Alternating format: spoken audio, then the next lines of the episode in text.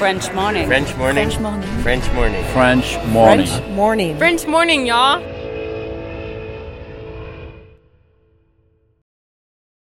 Cet épisode a reçu le soutien de la CFE. La CFE, vous connaissez? C'est la Caisse des Français de l'étranger et il s'agit d'une caisse de sécurité sociale créée en 78 pour les Français résidant hors de France. Maladie, maternité, accident du travail ou encore retraite. La CFE permet aux Français de l'étranger de continuer de bénéficier de la même protection sociale qu'en France, à l'étranger. Pour en profiter, il vous suffit d'adhérer à la CFE, peu importe votre situation, peu importe le pays dans lequel vous vivez ou dans lequel vous vous rendez, et bien entendu, peu importe la pathologie ou les circonstances, catastrophes naturelles, faits de guerre, etc. Grâce à la CFE, vous pouvez vous détendre. La Caisse des Français de l'étranger assure la continuité avec le système français de sécurité sociale lors de votre départ de France, mais aussi lors de votre retour d'expatriation, ou encore grâce à la prise en charge des frais de santé pendant vos prochaines vacances en France. Pour en savoir plus, direction cfe.fr. Salut et bienvenue dans French Expat. Moi c'est Anne Fleur, la co-créatrice du podcast et la réalisatrice actuelle. Vous vous apprêtez à écouter nos tout premiers épisodes. Si toutes les histoires que nous avons relayées dans le podcast nous ont beaucoup marqué, et ce dès la première, il faut bien avouer que notre style, notre technique et la qualité de notre travail ont énormément évolué depuis 2019. Si ça vous dit de voir où on en est, rendez-vous dans les épisodes à partir du 1er juin 2021. Dans tous les cas, merci à vous d'être là et belle écoute.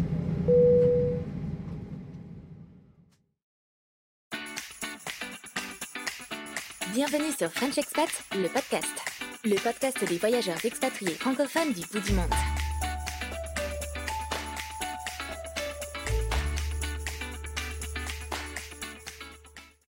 Bonjour à toutes et à tous et merci d'être présents au rendez-vous de ce nouvel épisode de French Expat le podcast. French Expat le podcast est le podcast qui donne la parole aux expats français des quatre coins du monde pour raconter des histoires singulières d'aventuriers des temps modernes. Nous vous proposons ainsi un nouvel épisode tous les lundis matins et nous discutons avec nos invités de l'expatriation qu'ils vivent ou ont vécu. Moi, c'est Laetitia, une des cofondatrices du podcast et je vous parle depuis Grenoble en France et je suis très heureuse de vous retrouver aujourd'hui. Mon invité d'aujourd'hui et sa famille ont troqué la grisaille lilloise pour une vie sous les palmiers de Doha au Qatar. Et même s'ils ne se plaignent pas d'avoir gagné quelques degrés, la météo n'était pas du tout un facteur décisif. La carrière de son mari qui stagne, l'impression d'un plafond de verre qui l'empêche de gravir les échelons, et puis du coup le désir de tenter sa chance ailleurs qui se fait de plus en plus pressant. Finalement, tout se bouscule et en quelques semaines seulement, cette famille de quatre s'envole pour le Qatar. Mais je ne vous en dis pas plus et j'ai le plaisir de vous présenter Myriam.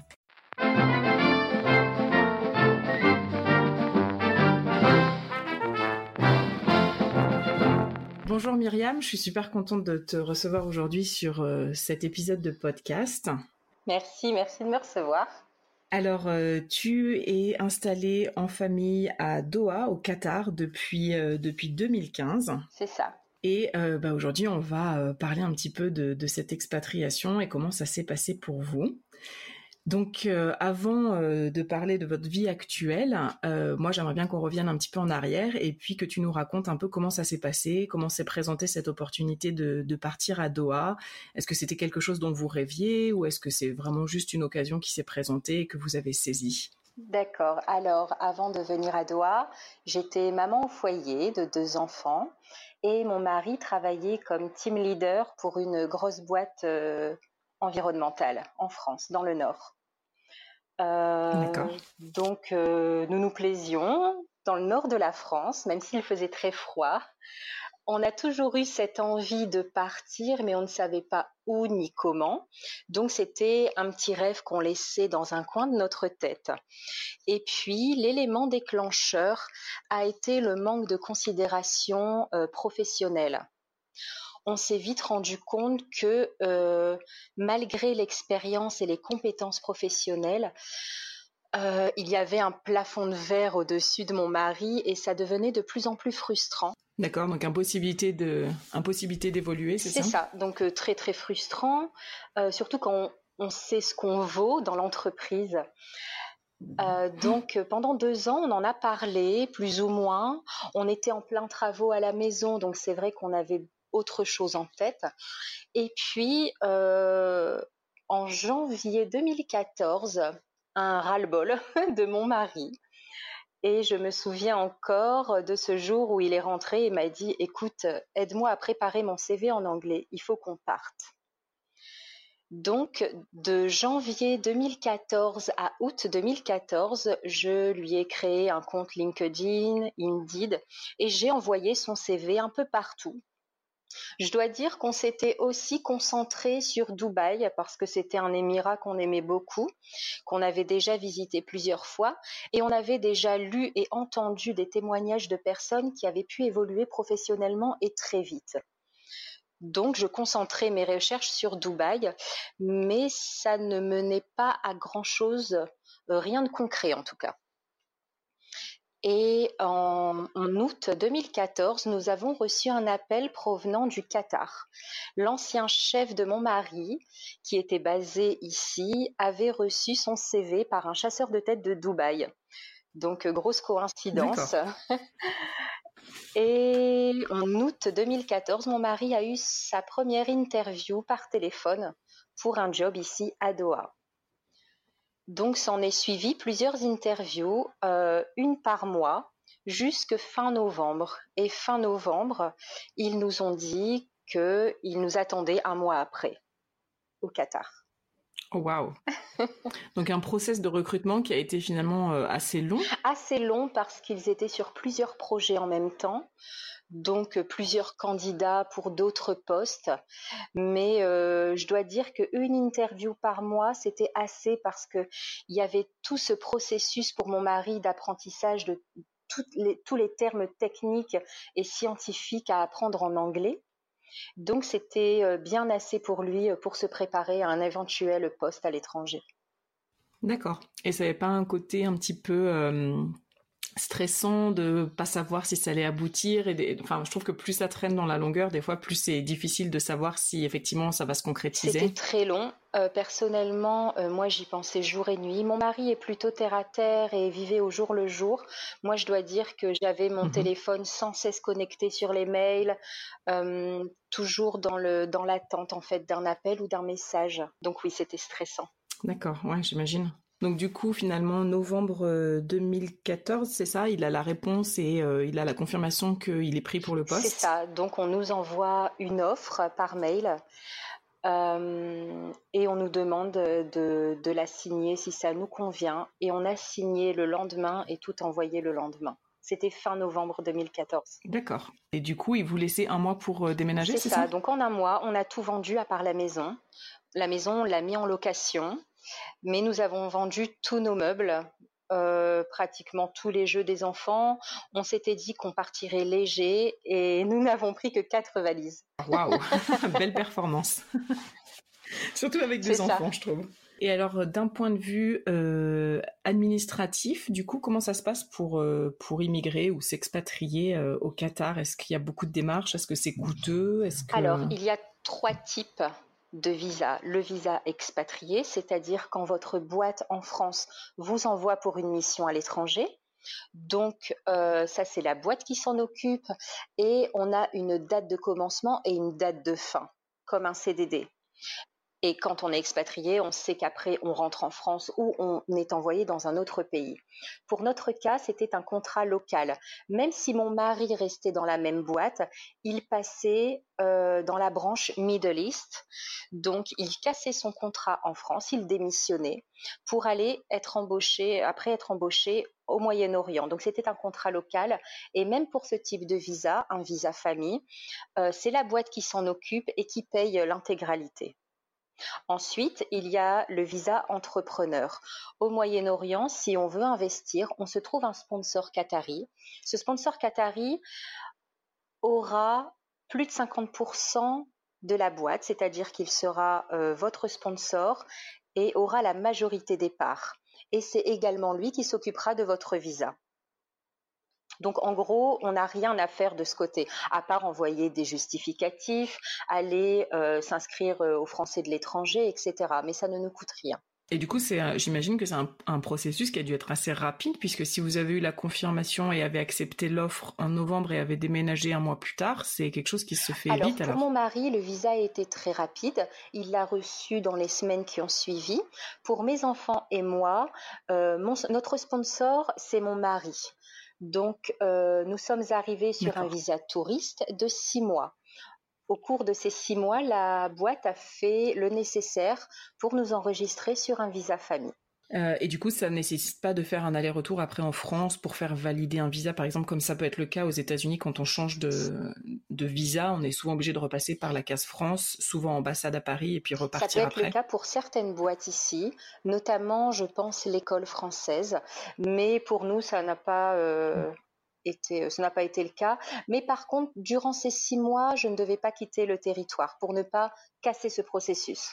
Donc du coup, euh, visa en poche. Alors visa, donc on a dit euh, pour ton mari et toi au départ visa touriste, puis visa expatrié, enfin résidence permanente, résidence pas permanente, mais du moment où mon mari avait un emploi, on peut rester au Qatar en fait. Et donc là, vous partez alors euh, fin on décembre part le, On part le 4 janvier, on arrive le 4 janvier au soir à Doha, dans une ville que nous ne connaissons absolument pas.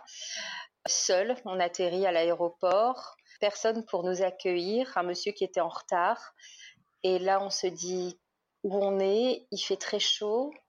Euh, c'était un peu... Euh, comme dans un rêve en fait. La fatigue, euh, se sentir à des milliers de kilomètres de tout ce qu'on a toujours connu. J'ai eu un moment où il a fallu que je m'assieds et que je respire un peu et me dire euh, bon, on y est maintenant, voilà, c'est fait. Euh, limite dans ma tête, je me disais de toute façon c'est trop tard pour revenir en arrière. Ressaisis-toi, ça va aller. Ouais, je pense que c'est un sentiment normal en fait, un mélange d'excitation, de stress et puis cet effet de voilà de concrétisation. Ça y est, on y est et, et on va commencer cette nouvelle vie, mais aussi dans l'inconnu en fait. Parce que du coup, vous n'aviez pas visité Doha du tout pendant, pas.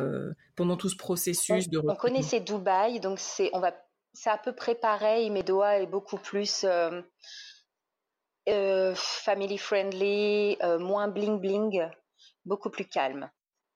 Et alors, euh, du coup, ça me, ça me permet de faire une, une, bonne transition. Euh. c'est vrai que le Qatar, moi, je j'en connais pas grand-chose, euh, et du coup, j'ai l'impression aussi que c'est pas une destination qui est très qui est très fréquente pour des pour des Français. En tout cas, personnellement, moi, j'en connais pas beaucoup qui sont Je connais des gens à Dubaï, qui sont expatriés à Dubaï. J'en connais très peu qui sont euh, expatriés au Qatar. Et, euh, et j'ai l'impression aussi qu'il peut y avoir des, un peu des préjugés, des idées un peu reçues sur ce pays-là. Donc, est-ce que tu peux nous en ah dire un petit peu plus par rapport à ça? Comment toi tu l'as vécu? Est-ce qu'il y a eu un choc Alors culturel? moi, je n'avais pas de préjugés du tout. Euh, je me suis renseignée très très vite lorsque j'ai entendu Doha Qatar. Je me suis renseignée, j'ai regardé des émissions sur National Geographic, euh, des forums, et je me suis vite rendu compte que ça allait être un petit Dubaï. En revanche, euh, c'est vrai que les gens qui venaient acheter nos meubles s'intéressaient un peu à notre déménagement. Et puis quand je leur disais Doha au Qatar, on me disait mais qu'est-ce que tu vas faire là-bas? Tu auras le droit de conduire, tu pourras t'habiller comme tu veux. Et c'est vrai que moi, tout de suite, je me suis dit, mais enfin oui, je, pense que j'aurais le droit de conduire ou de m'habiller comme je veux. Euh, je m'étais un peu préparée, hein, donc je, je connaissais un peu les, euh, le, lifestyle ici, donc je n'avais pas du tout peur, pas du tout. Et c'est vrai que euh, en 2014-2015, on ne parlait pas du Qatar autant qu'on en parle aujourd'hui en France. Et souvent, les gens confondent Qatar et Arabie Saoudite. Oui, c'est ça. Je, pense qu'il y a un peu une confusion de ce côté-là, où euh, peut-être que c'est vrai que ce qu'on peut voir parfois sur euh, la, notamment la place de la femme dans, en Arabie Saoudite ou dans d'autres pays, voilà, je pense que c'est un peu ce qui vient à l'idée par, euh, par total manque de, connaissances et de et d'informations sur sur le Qatar. Du coup, euh, pour toi, tout s'est bien passé. Tu as effectivement eu le droit de travailler, enfin travailler. Je ne crois pas que tu travailles, mais de, de, conduire, euh, de t'habiller comme tu veux, de porter ou non le voile. Même très étonnée de la place de la femme au Qatar. Énormément son chef d'entreprise. Euh, entrepreneurs, médecins, instit. les femmes qataries font littéralement ce qu'elles veulent. C'est-à-dire qu'aujourd'hui, si une femme qatari veut un emploi, elle va dans n'importe quelle boîte et peut travailler. Donc c'est vraiment quelque chose, je n'ai jamais vu ça ailleurs. Une place très importante du coup pour la femme. Donc. Exactement, oui. Et puis effectivement, elles conduisent. Elles peuvent même conduire des belles voitures de sport. Et, et oui, elles ont, elles ont une très belle vie. Vous arrivez à Doha, est-ce que euh, vous êtes un peu pris en charge par l'entreprise, c'est-à-dire est-ce que vous êtes logé tout de suite à votre arrivée ou est-ce que vous êtes euh, débrouillez-vous pour trouver un logement? Alors, on a été logé 15 jours dans un hôtel extrêmement loin de tous les centres d'intérêt de Doha, donc c'était assez difficile. C'était un quartier euh, exclusivement indien et philippin donc le, choc culturel a été assez difficile. Euh, c'était loin de des beaux hôtels, c'était loin de des plages, euh, des musées, etc. Donc euh, ça a été un peu difficile. Le quartier n'était pas très beau en plus. Mon, mon, mari a commencé le travail directement le lendemain, juste après notre arrivée. Donc je me suis retrouvée seule avec mon fils de 5 ans et ma fille de 2 ans. On m'avait dit avant mon départ, tu verras, les enfants sont petits, ça va être très facile et ils vont très vite s'adapter. Et ça a été tout le contraire.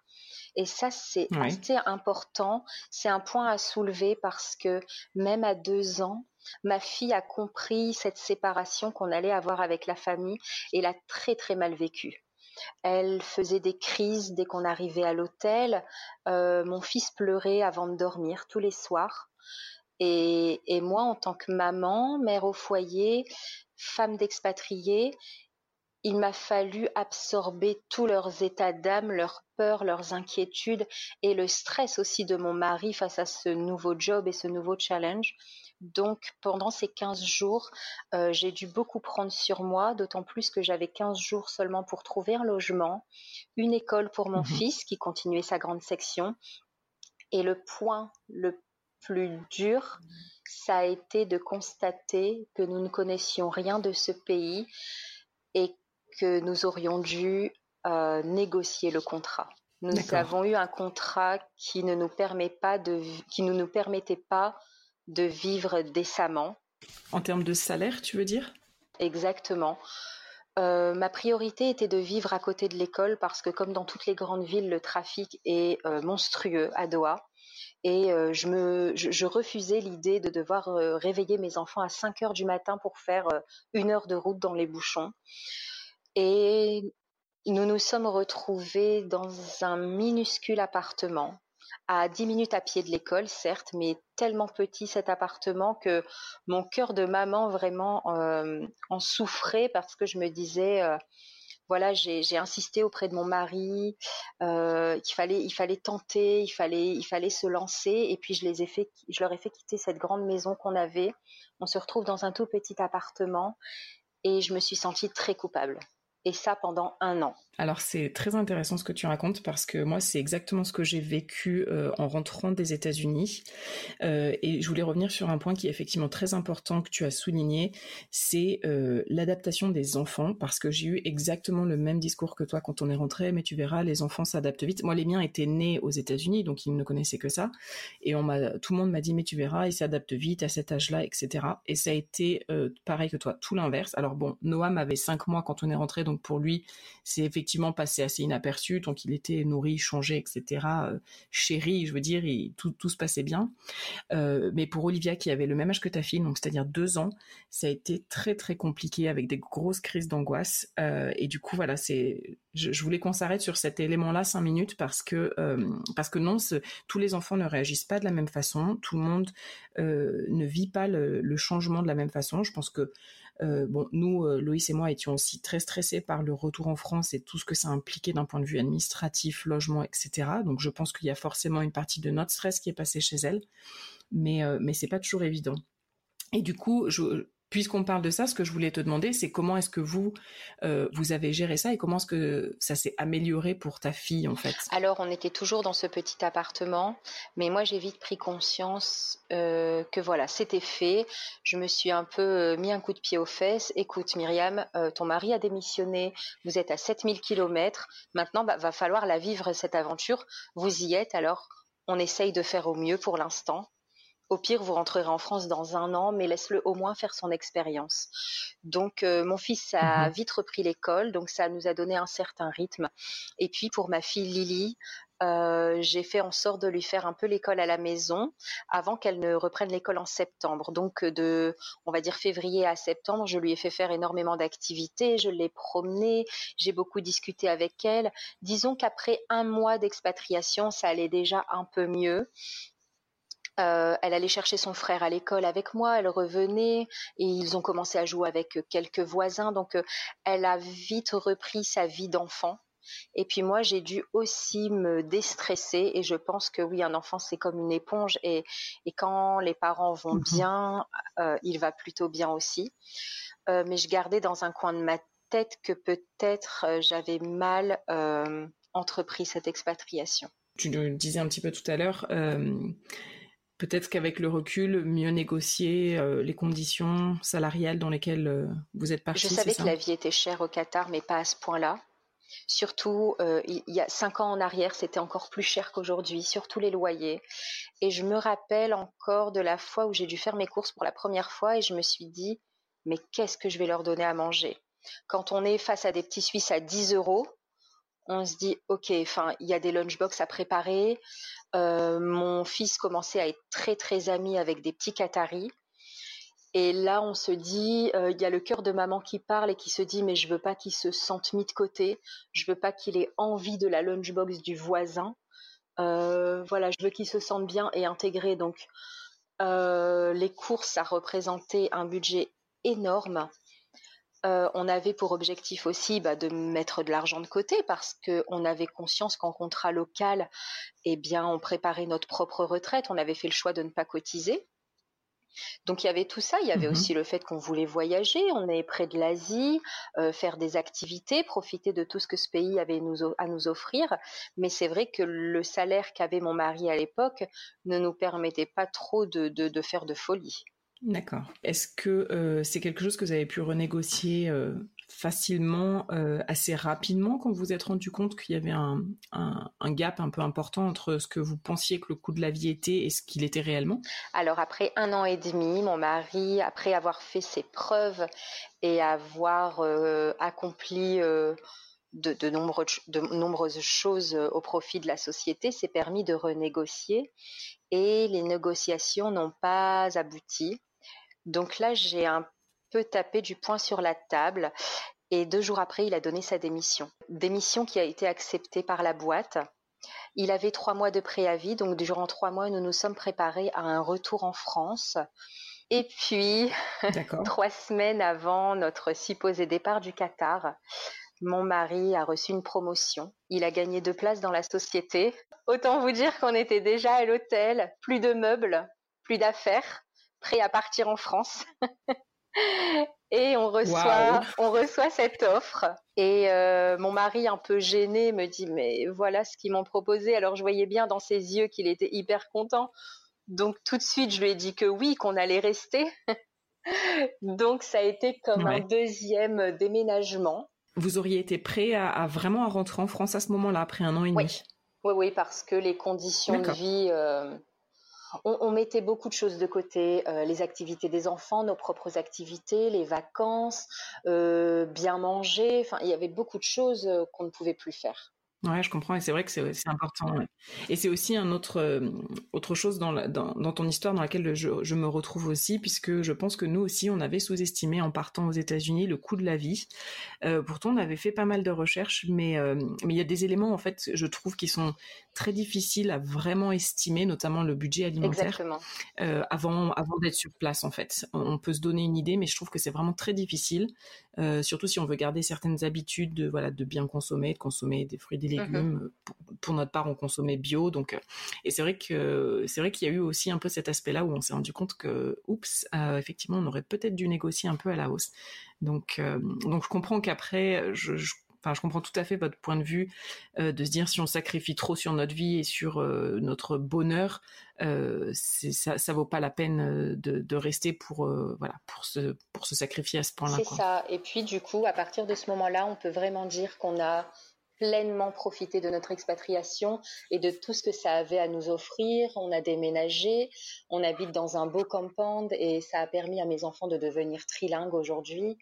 Euh, on a des super voisins, ils ont gagné en indépendance parce qu'ils sont dehors euh, du matin au soir, ils ont euh, de nombreuses activités. C'est vraiment la, je dirais la vraie vie entre guillemets d'expatriés qu'on est en train de vivre aujourd'hui au Qatar super euh, retournement de situation euh, du coup pour vous et en votre faveur, donc euh, c'est chouette. Une question qui me vient, c'est au niveau visa, donc tu disais donc ton mari a eu un visa de, résidence.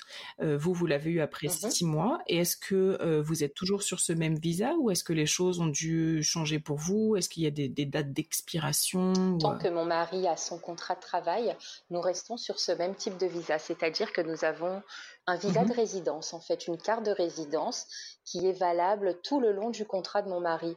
Donc c'est un peu, je pense, comme le système américain, c'est-à-dire que il a je sais pas, un CDI, mais qui peut se rompre du jour au lendemain dès lors que la compagnie n'a plus besoin de lui. Mhm. D'accord. Et si ça, si cela arrivait, euh, vous avez obligation de rentrer dans un délai court. Par exemple, aux États-Unis, c'est un mois une fois qu'on perd ça. Alors, il y a des compagnies qui sont un peu plus dures, euh, qui donnent parfois qu'une seule semaine mais en général c'est un mois. Certaines compagnies sont plus euh, plus sympas et permettent de d'être encore sponsorisé euh, pour nous laisser le temps de trouver un autre emploi. Mais alors, on n'a plus de salaire et euh, on vit sur ses, euh, sur ses économies. Oui, il n'y a pas de système de chômage à, Doha Non, du tout. D'accord. Et au niveau, une autre question qui me vient, c'est au niveau santé, comment ça se passe? Est-ce qu'on est bien couvert? Est-ce qu'il faut prendre des assurances privées qui sont chères? Alors, dès lors qu'on a une carte de résidence, qu'on soit expatrié ou en contrat local, ou même entrepreneur, ou même ouvrier euh, indien, par exemple, qu'on voit souvent dans les reportages, on a droit à une carte de santé qui coûte 25 euros par an par personne. C'est l'équivalent d'une carte vitale et elle nous donne droit à tous les soins dans les health centers de nos quartiers ainsi que à l'hôpital public. Dans les health centers, donc il y en a un par quartier, on retrouve toutes les spécialités euh, médicales et c'est gratuit. On a souvent, euh, je ne sais pas, euh, un euro symbolique à payer par médicament, mais c'est un système qui fonctionne très très bien. D'accord, donc une très bonne couverture euh, santé. C'est ça. Euh, depuis que mon mari a changé de poste, on nous a rajouté également une mutuelle privée qui nous donne accès aux hôpitaux et cliniques privés où là, on a accès à des professeurs occidentaux et des médecins peut-être un peu plus qualifiés. Du coup, vous êtes parti euh, de France parce que tu disais tout à l'heure, il y avait un peu un plafond de verre et euh, une impossibilité de monter les échelons euh, au sein d'une entreprise française. Uh-huh. Et de ce que tu nous racontes, du coup, j'ai l'impression que vous avez trouvé un peu votre bonheur. En tout cas, ton mari a trouvé son bonheur professionnellement à Doha. Oui, tout à fait. En fait, il s'est vite rendu compte que la place qu'il convoitait en France et qu'il a eu au Qatar était vraiment celle qu'il voulait et qu'il en était capable. Euh, et puis euh, la preuve en est, il a, très vite gravi les échelons euh, avec la même boîte et a gagné deux postes supplémentaires. Et est-ce que vous l'expliquez d'une, d'une façon ou d'une autre cette, différence qu'il y a entre la France et Doha? Niveau professionnel? Euh, Ça s'explique pas. Je pense que c'est le fonctionnement français et c'est assez dommage parce que ici on rencontre des personnes qui ont tellement de qualités professionnelles, qui sont fonceurs, bosseurs et qui n'ont malheureusement pas eu la chance peut-être de faire de grandes études, mais qui font euh, des choses vraiment magnifiques euh, ici ou même ailleurs. Donc c'est vraiment dommage. Je pense qu'en France, on passe à côté de grands talents euh, à cause de ce mode de fonctionnement. On laisse pas la chance aux gens et il faut toujours prouver d'avoir fait telle école, d'avoir tel diplôme, et, c'est beaucoup plus cloisonné, effectivement. C'est aussi quelque chose que j'ai ressenti en étant aux États-Unis. Ce que j'ai remarqué aussi, c'est qu'ici, échouer n'est pas, pas considéré comme une faute, en fait. En France, échouer, ça nous. bah, on est celui qui a échoué. Ici, on est celui qui aura appris de ses erreurs et qui fera mieux la prochaine fois. Oui, on considère pas ça comme un enseignement en France et on se dit que c'est plutôt euh, la preuve d'une incompétence alors que alors que dans d'autres cultures, euh, effectivement, c'est vraiment encouragé parce que ça fait preuve de, maturité. En tout cas, on s'est donné les moyens d'essayer et même si on n'a pas réussi, on a forcément appris quelque chose dans dans cet échec et, et c'est vrai que c'est beaucoup plus valorisé dans d'autres dans d'autres pays que que ça peut l'être en France. C'est ça. Je dois dire aussi que en en suivant des, expatriés aux US, je remarque que le Qatar calque tout sur le modèle américain en fait, que ce soit euh, le management, euh, les ressources humaines, euh, l'école, la façon d'entreprendre, et tout est calqué sur le modèle américain. Sauf a priori l'aspect santé, et c'est plutôt une bonne chose qui n'est pas copié ce, modèle-là. C'est ça. Donc là, ça fait maintenant bah, bien tous cinq ans en fait que vous êtes à Doha. Est-ce que euh, vous êtes content de votre vie telle qu'elle est? Après cinq ans, on se rend compte que on ne peut pas tout avoir euh, dans un seul et même endroit. C'est-à-dire que énormément de choses euh, de notre vie française nous manquent. bien manger, parce que même si aujourd'hui on a les moyens de bien manger, on n'a pas beaucoup de produits français. On a la chance d'avoir Monoprix ici. Mais euh, effectivement, on ne retrouve pas euh, tous les produits qu'on avait l'habitude euh, d'avoir. le goût des bons fruits et légumes, le goût du bon chocolat. Enfin, en France, on se rend compte qu'on peut bien manger, pas forcément pour très très cher. Ensuite, la nature nous manque aussi. Alors, au Qatar, on essaye hein, de, de multiplier le nombre de parcs, etc. Mais c'est pas naturel, c'est pas naturel. Euh, la nature nous manque, la montagne nous manque, et puis la vie simple, au final, nous manque.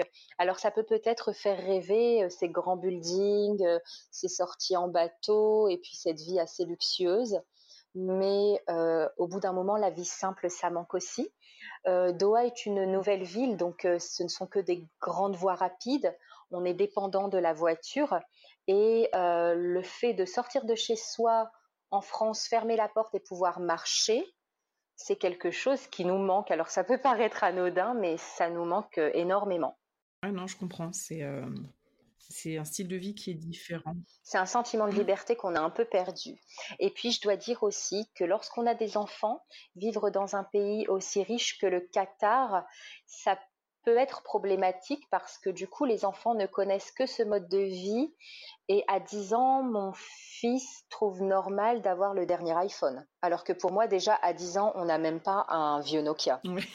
un 3310. Donc ça c'est un peu c'est un peu difficile à expliquer et puis il y a ce fossé qui nous sépare, c'est-à-dire que quand mon fils est invité sur une île privée à un anniversaire, moi je viens lui chercher et je lui explique qu'en France, euh, tu as de la chance de faire ton anniversaire au McDo, c'est vrai qu'ils ont du mal à le comprendre, ça. Donc c'est vrai qu'au début, ça a été... Je me suis dit, mais qu'est-ce qu'on offre à, la fille de l'émir qui fête son anniversaire, par exemple? On, sent se fausser et, et limite, on se sent un peu gêné et pas à notre place parfois. Est-ce que c'est quelque chose que tu ressens parce que tu ressens une pression de l'extérieur ou c'est juste toi qui es un peu mal à l'aise parce que c'est aussi un mode de vie qui est nouveau pour toi avec des, euh, vraiment des grosses différences culturelles ou euh, différences culturelles de ce point de vue-là? Je pense que c'est moi qui suis mal à l'aise parce que au fur et à mesure de mes rencontres avec euh, des femmes qataries, euh, on se rend vite compte qu'en fait, elles, connaissent notre mode de vie en France et elles savent que déjà un, cadeau d'anniversaire à 15 euros, c'est déjà un bon cadeau et elles n'en attendent pas plus de nous en fait. Euh, au contraire, elles s'intéressent à notre mode de vie et c'est pas tant le cadeau qu'elles attendent, mais notre compagnie. Donc, je pense que c'est moi de mon côté qui met une certaine pression, justement pour pas que mes enfants se sentent euh, différents. Oui, bien sûr, je comprends. Pour eux, la vie, euh, la vie au Qatar, euh, c'est, tu les sens épanouis maintenant après, après presque cinq ans? Mes enfants complètement. Euh, parfois, ma fille me demande, mais maman, je viens du Qatar, de France ou d'Algérie, parce que nous sommes d'origine algérienne. Et il faut lui expliquer la différence entre pays d'expatriation, pays d'origine, pays de nationalité, enfin, et, Mhm. tout ça, c'est un petit peu un mélange. Mais c'est vrai que je, mon fils commence même à être assez chauvin. La- le Qatar a gagné la Coupe d'Afrique, d'Asie, pardon, la Coupe d'Asie récemment, et ils étaient aussi fous que lorsque la France a gagné la Coupe du Monde. D'accord. C'est marrant et c'est vraiment approprié du coup. Enfin, après, c'est vrai qu'en arrivant à 5 ans, euh, du coup, il en a bien 10 ou bientôt 10, c'est ça? Il a 10 ans et, euh, et même ma fille, là, qui va bientôt avoir 7 ans, dès qu'elle entend l'hymne national du Qatar, ils sont là à se lever, à mettre la main sur le cœur, à réciter. C'est Ouais, c'est ouais. limite du bourrage de crâne, mais en fait, ils se sentent vraiment bien ici. Ouais. Vraiment. Et puis, ils ont fait, bah, pour ton fils, euh, la moitié de sa vie, il l'a passé en France, et puis l'autre moitié, il vient de la passer euh, au Qatar. Et pour ta fille, bah, c'est Exactement. un tiers de sa, enfin, deux tiers de sa vie qu'elle a passé, euh, qu'elle a passé au Qatar. Donc, euh, c'est bien aussi. ça, ma fille n'a passé que, que deux ans en France. D'accord. Et ils réclament parfois la France? On rentre pour Noël et les grandes vacances, donc je pense que pour eux, c'est suffisant. Ouais. Euh, ils sont très contents de rentrer en France, ils profitent, mais dès qu'on rentre au Qatar et qu'on pose un pied à l'aéroport, ils ont toujours cette réflexion de dire Ah, ça fait du bien. Ouais, on est de retour Alors, je ne sais maison. pas si c'est. Il y, a, il y a un énorme sentiment de sécurité que tous les expatriés n'expliquent pas lorsqu'on pose le pied à l'aéroport de Doha. Ce sentiment de bien-être, de sécurité, et on est assez bichonné, hein, c'est un monde de service, euh, on s'habitue assez vite. Il y a un bien-être que qu'on n'explique pas et qui est très appréciable. D'accord. Donc, on parlait de la France. Euh, Aujourd'hui, après 5 ans d'expatriation, euh, quel regard, toi, tu portes sur la France? Euh, depuis le début, la France me manque, alors parfois plus que d'autres, mais, mais en général, oui, je me dis, on a énormément de chance d'être français parce que on vit entouré de personnes qui viennent du monde entier. J'ai par exemple ma voisine qui vient du Yémen, et là, ça fait six ans qu'elle n'a pas pu rentrer chez elle à cause de la guerre. Et là, on se dit, nous, on part quand même deux fois par an en France et on s'y sent bien et on est aimé et choyé. Et euh, j'ai encore une autre amie qui est égyptienne et qui me parle de la condition du peuple égyptien et qui du coup prépare son, sa résidence permanente au Canada. Et encore une fois, j'explique à mes enfants, mais vous vous rendez compte que on vit dans un pays euh, en paix, on aura un toit sur notre tête, on aura à manger. Je me rends compte que la France fait beaucoup, même si voilà, euh, même si les gilets jaunes, même si les salaires sont plutôt bas, même s'il y a un manque de reconnaissance, on a quand même une chance énorme d'être français. Ouais, je suis d'accord et je trouve que euh, partir, euh, vivre ailleurs, ça permet aussi de, de mieux apprécier ce qu'on ce qu'on a en France euh, et pas toujours euh, voir un petit peu ce qui se passe dans les autres pays avec une mauvaise appréciation et puis des un peu des fantasmes de ce que peut être la vie euh, la vie à l'étranger. Alors il y a des côtés qui sont très sympas, mais mais il y a aussi à plusieurs titres, on se rend compte qu'on est bien qu'on est bien logé en France, euh, notamment pour tout ce qui est social, je pense. Et puis l'école, on ne se rend pas compte d'avoir l'école gratuite. Alors bien sûr que c'est toujours mieux de faire une grande école payante que l'université parce que c'est plus reconnu, mais on peut réussir. On peut réussir même si on va à l'université publique. Ici, à Doha, il n'existe aucune école publique. Donc dès la maternelle, si on n'a pas de school allowance, c'est homeschooling ou alors euh, 10 000 euros minimum par an par enfant. Donc le homeschooling, juste pour préciser, c'est l'éducation à la, à la maison, donc euh, soit faite par les parents, soit faite par un instructeur si on a les moyens de s'en payer un. Et, euh, et, alors par contre, tu parlais d'une allowance, donc comme une bourse en fait, c'est ça pour, euh, pour les écoles? Alors qu'on soit en contrat local ou en contrat expatrié. Ici, en fait, euh, les boîtes nous donnent soit un package, c'est-à-dire une énorme somme qui comprend le salaire et on va dire euh, une somme qui comprend tous les frais euh, de vie. Donc nous, par exemple, nous avons un salaire et des allowances. Donc on a une allowance voiture qui nous permet soit de la louer, soit de l'acheter tous les mois. On a une allowance euh, pour l'école et on a une allowance euh, logement et puis la mutuelle. Et on a également un billet par an par personne pour aller en France. Et donc tout ça payé par l'entreprise C'est ça. Ok, donc peut-être des choses, euh, si on devait d'ailleurs donner un, conseil, peut-être des choses à, négocier lors de lors d'une euh, d'un recrutement ou d'une future expatriation à Doha, d'essayer de négocier un petit peu ces avantages-là payés par l'entreprise.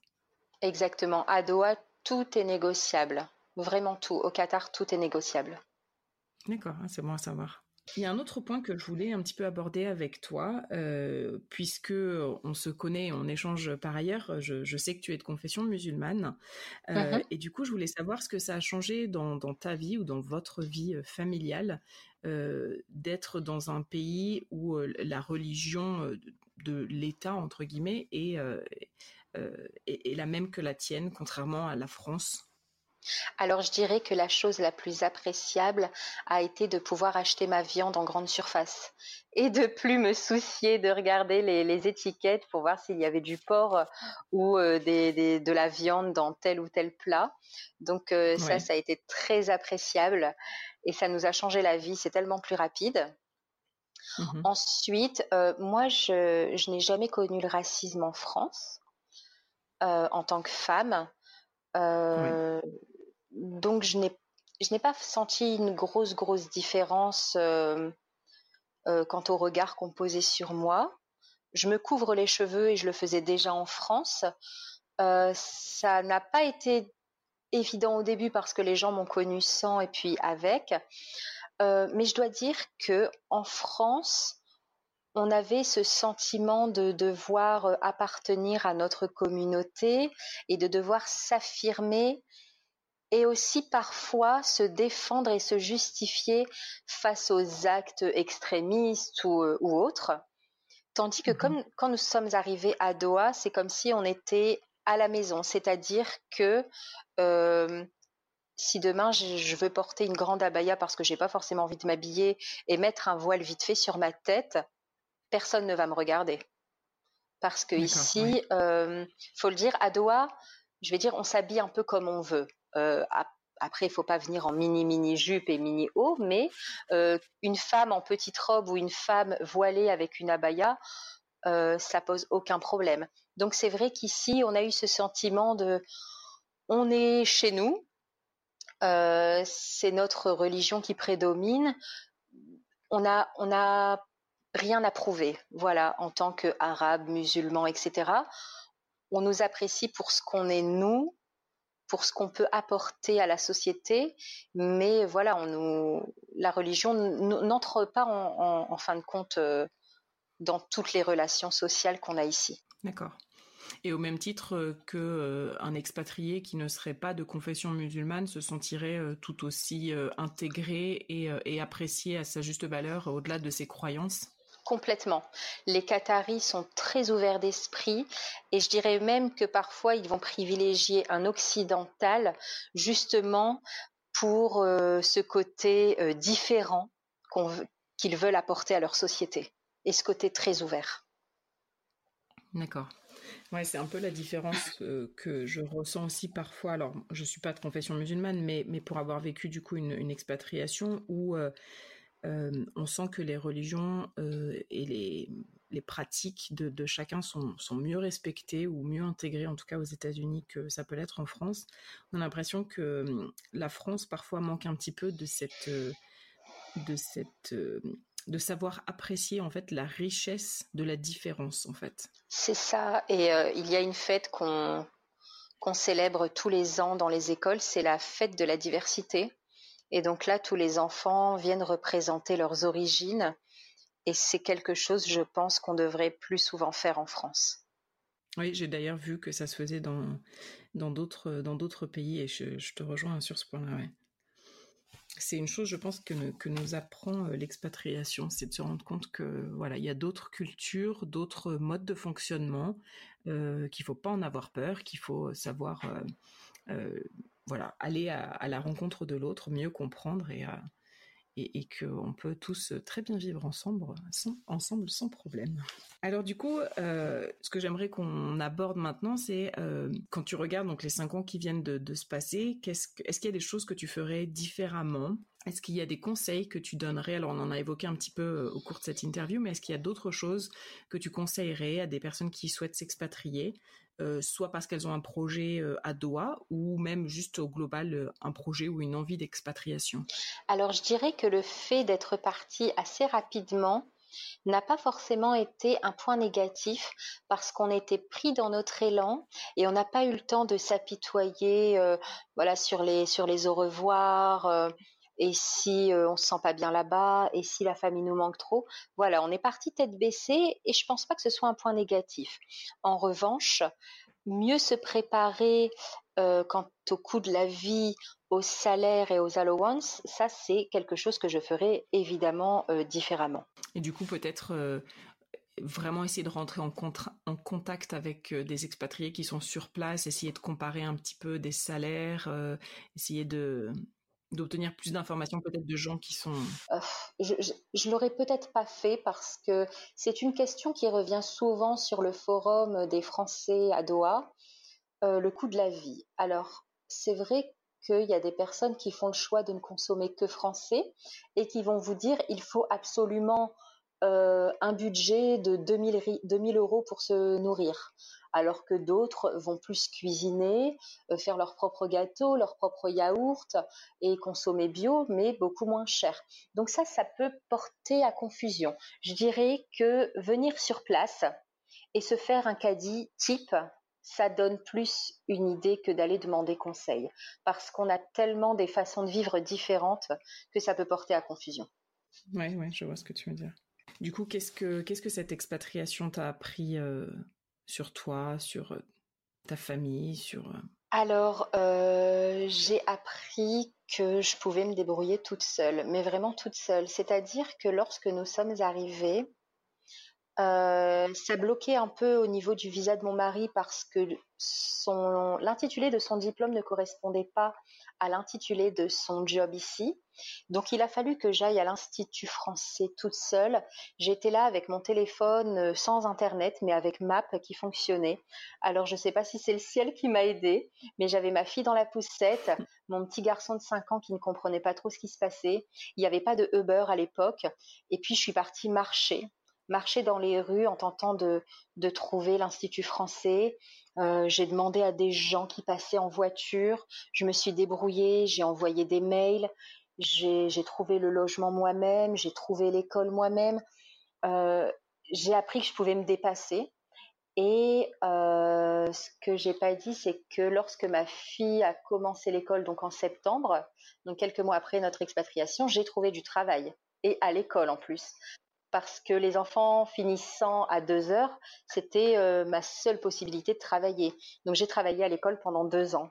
Donc c'est vrai que j'ai appris que je pouvais totalement me débrouiller seule à plusieurs milliers de kilomètres de chez moi. D'accord. C'était juste un, CDD, enfin je sais pas si ça existe comme ça là-bas, mais euh, c'était un contrat de courte durée, du C'était des contrats d'un an renouvelables, en fait. Puis ma classe a fermé, donc euh, je me suis arrêtée, mais ça a été une superbe expérience. Oui, j'imagine. Et du coup, comment est-ce que vous envisagez euh, votre, euh, votre futur? Est-ce que vous voyez rester à Doha? Est-ce que vous avez, ça vous a donné envie d'aller voir encore dans un autre pays, de revenir en France? Alors, on se rend compte que de plus en plus de personnes dans le monde s'expatrient et on se rend compte aussi que la concurrence est rude.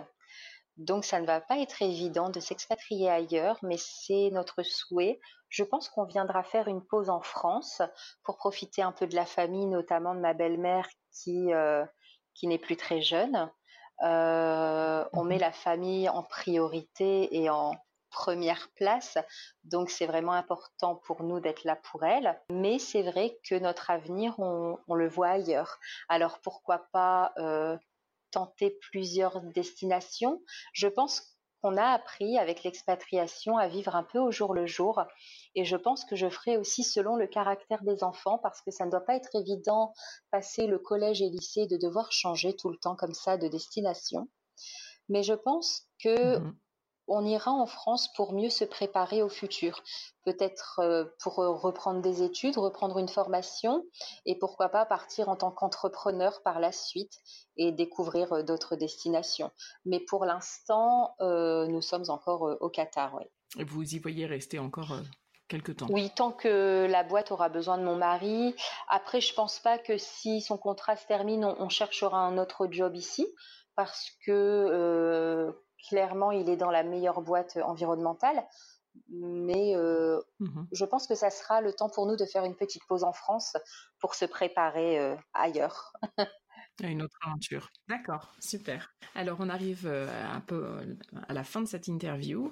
Euh, une dernière question que j'aimerais te poser, on aime la poser généralement à nos invités, c'est s'il y avait un endroit à Doha que un visiteur, un touriste ou un futur expatrié devait visiter ou aller voir, euh, qu'est-ce que tu recommanderais? Je recommanderais le souk Wakif. Euh, c'est un souk euh, reconstitué qui dégage une chaleur et, et, toute la culture qatari en fait. très calme la journée, il prend vie le soir jusque pas d'heure.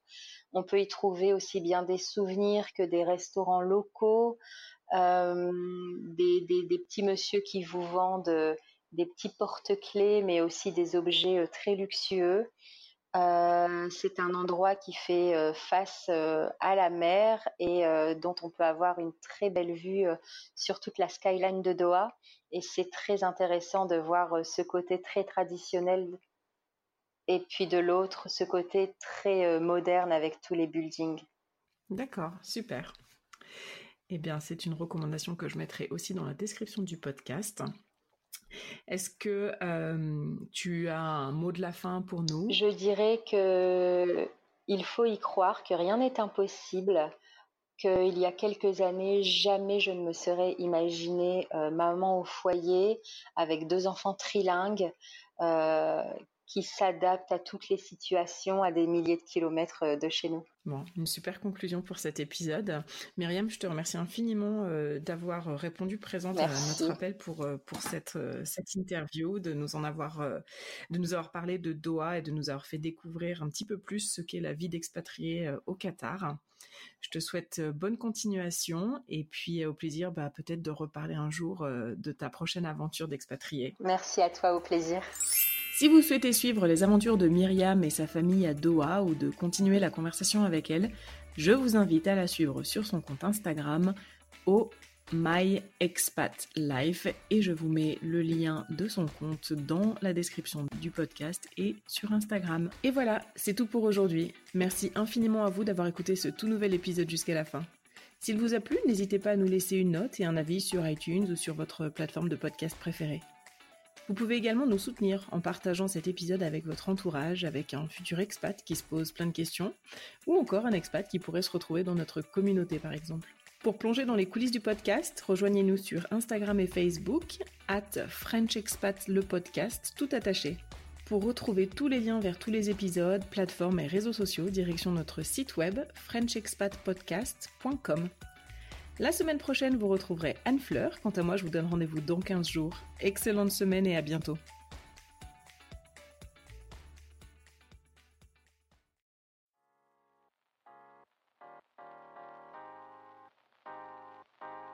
Vous venez d'écouter un podcast réalisé par moi-même, Anne-Fleur Andrely, mixé et habillé par Alice Krief et produit par French Morning. French Expat n'est pas le seul podcast de French Morning. Pour retrouver tous les podcasts du groupe, rendez-vous sur frenchmorning.com slash podcast. À bientôt!